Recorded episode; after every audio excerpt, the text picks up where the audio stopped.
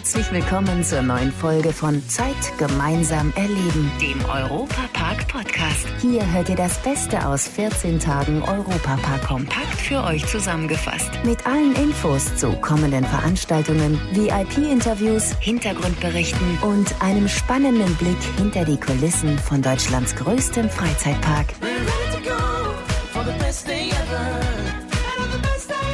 Hallo liebe Fans des Europapark und von Rolantica. Schön, dass wir heute gemeinsam mit euch ein wenig feiern können. Am 7. März wäre der Europapark-Gründer Franz Mack 100 Jahre alt geworden. Und das ist heute auch das große Thema hier im Podcast. Dazu plaudern wir einfach heute mit seinem ältesten Sohn Roland, dem heutigen Geschäftsführer des besten Freizeitparks der Welt, über seinen Vater. Zeit gemeinsam erleben. Im Gespräch mit Familie Mack. Roland Mack, die meisten kennen ihren Vater als Chef oder auch Missionär. Aber wie war denn der Papa denn so privat? Ja gut, ich meine, man wusste sofort, wo man bei Vater dran war. Wenn es ein Ja gab, war es ein Ja, wenn es ein Nein gab, war es ein Nein. Aber insofern hat er dir natürlich schon auch eine gerade Richtung aufgezeigt. Das hat mich auch stark gemacht. Das hat mir gewisse Werte mitgegeben, so erzogen worden zu sein in der Familie mit einer so klaren Struktur. Ich glaube, das Herumgeeiere ist ja das, was auch junge Menschen nicht unbedingt brauchen, sondern Sie brauchen schon in jungen Jahren eine klare Richtschnur, eine klare Anweisung und das hat mir gut getan. Als Chef eines so großen Parks half es sicherlich, eine klare Linie zu haben. Aber was war Franz Mack denn an anderen, zum Beispiel seinen Mitarbeitern, wichtig? Wenn man was möchte, dass man es auch umsetzt. Schäuble hat so schön gesagt, äh, wir reden nicht nur Blech, sondern wir biegen es. Mein Vater hat immer gesagt, nicht schwätze, sondern mache. Das Badische, die badische Begrifflichkeit. Also er konnte sehr schnell feststellen, ist jemand jemand ein Dampfplauderer oder ist er ernst zu nehmen? Macht er das, was er behauptet? Macht das, was er fordert? Setzt er es auch um? Und wenn er das spürte, war er voll dabei. Und genau das hat er ja in seinem Park auch umgesetzt, weil viele der immer noch sehr beliebten Attraktionen hat er selbst entwickelt und dann auch verwirklicht. Wenn spontane Ideen zu dem ein oder anderen Fahrgeschäft kamen, war es da überhaupt dann noch möglich, Privates und Geschäftliches auseinanderzuhalten? Mein Vater ist im Grunde genommen immer in Verbindung mit dem Geschäft gewesen. Es gab natürlich in der Kindheit schöne Momente, dass er mit mir gebastelt hat. Wir haben Eisenbahnen gebaut. Wir lagen ein Wochenende im Keller und haben große Märklin-Bahnen aufgestellt. Wir sind zusammen kurz vor Weihnachten in den Wald gezogen und haben Moos geholt, um die dann in der Krippe zu dekorieren, die wir auch selbst gebaut haben. Die Dinge an die erinnere ich mich schon, aber der Vater war nicht wirklich ein echter Privatmann, sondern er hat immer Geschäft und Privates vermischt. Wahrscheinlich ist das dann auch einer der Gründe, warum der Park bis heute so erfolgreich und beliebt ist.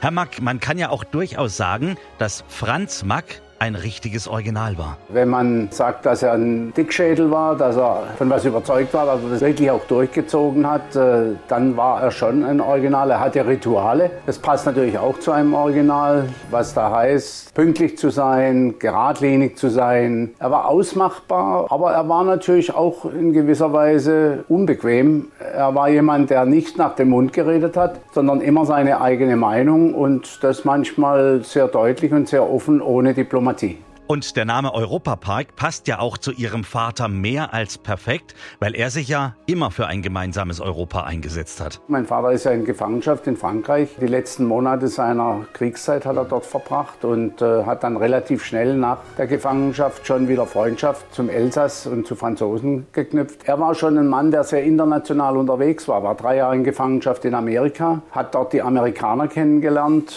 und hat auch schon drei Jahre nach der Gefangenschaft schon wieder Achterbahn nach USA verkauft. Also er war ein sehr weltoffener Mann und er hat gespürt, dass es für ein Deutschland mit Grenzen eigentlich keine Zukunft gibt. Und ich glaube, er war ein großer Verfechter der europäischen Idee. Nicht zuletzt hat er ja dann auch einer seiner wichtigen Unternehmen Europapark genannt. Was glauben Sie, wenn er den Park heute in seiner Form noch einmal sehen könnte? Würde das Ihrem Vater gefallen? Ich glaube, wir sind ein etwas zu hohes Tempo gegangen für seine Vorstellung, aber er war ja auch ein Mann, der ständig etwas nach vorne gebracht hat und immer wieder neue Risiken aufgenommen hat. Er hat ja noch viel von diesem Erfolg miterlebt, er ist ja auch erst zehn Jahre tot. Aber natürlich der große Schritt in Richtung zweiten Park, in Richtung neuen Hotels. Er hat schon einige tolle, große Attraktionen nicht mehr erlebt. Ich glaube, er wäre schon ein Stück weit stolz, wie wir das umgesetzt haben und wie wir seine Idee in der nächsten Generation auch nach vorne gebracht haben. Also ich bin überzeugt davon, das wäre er auf jeden Fall. Und er wäre sicherlich auch von den Neuheiten Rolantica, ULB und den vielen anderen Innovationen richtig begeistert.